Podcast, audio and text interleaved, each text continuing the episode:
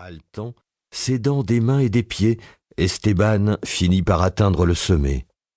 Pour un peu, il aurait pu toucher les nuages.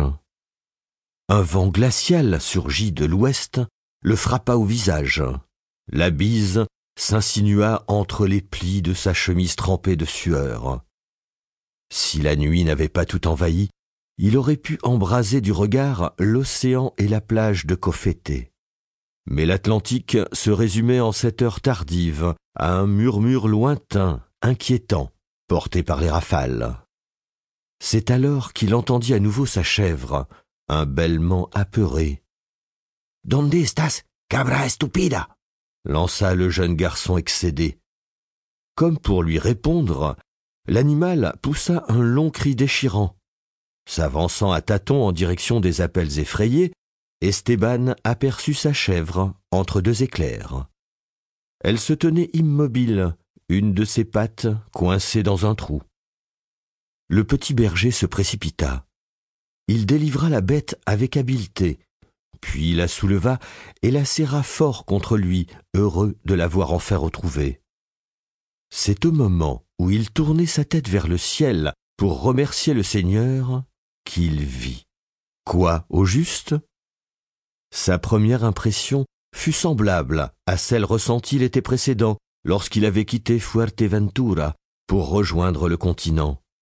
La famille du jeune berger s'était alors rendue dans la région de Séville pour assister à l'enterrement d'un oncle ayant abandonné l'île depuis bien longtemps afin de trouver du travail en Andalousie.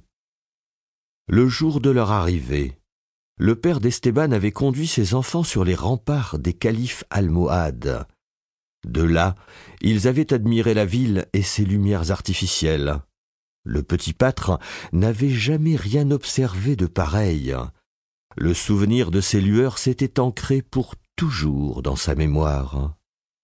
Encore aujourd'hui, lorsqu'il fermait les yeux, il voyait scintiller devant lui ces lucioles électriques illuminant les rues. En cette nuit froide et sans lune, perdu quelque part entre le ravin de Pessenescal et le picot de la Sarza.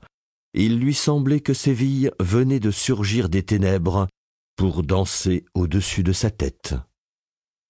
Il y avait une ville dans le ciel, une cité des nuages plus vaste que Séville.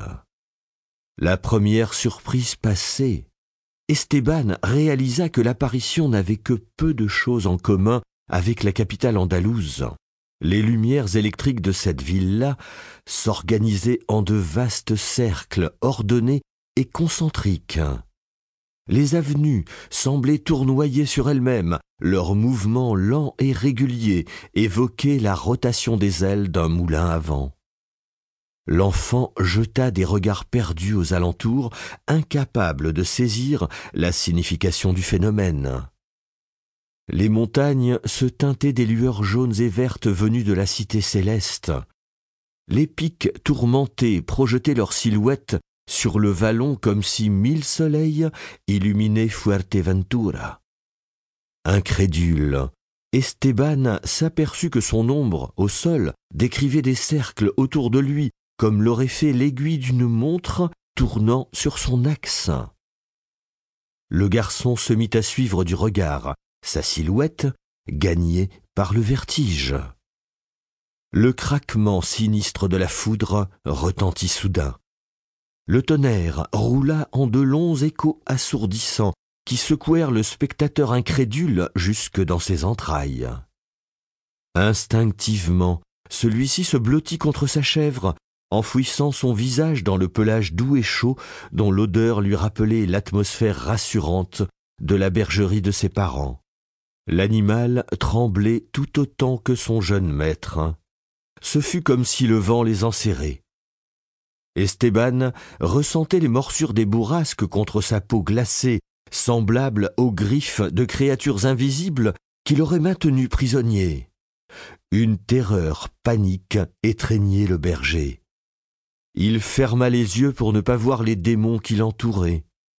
Il aurait voulu fuir, mais il en était incapable. Il ne lui restait plus qu'à attendre que ces diables arrivent et s'emparent de lui. Mais l'attaque tant redoutée ne vint pas.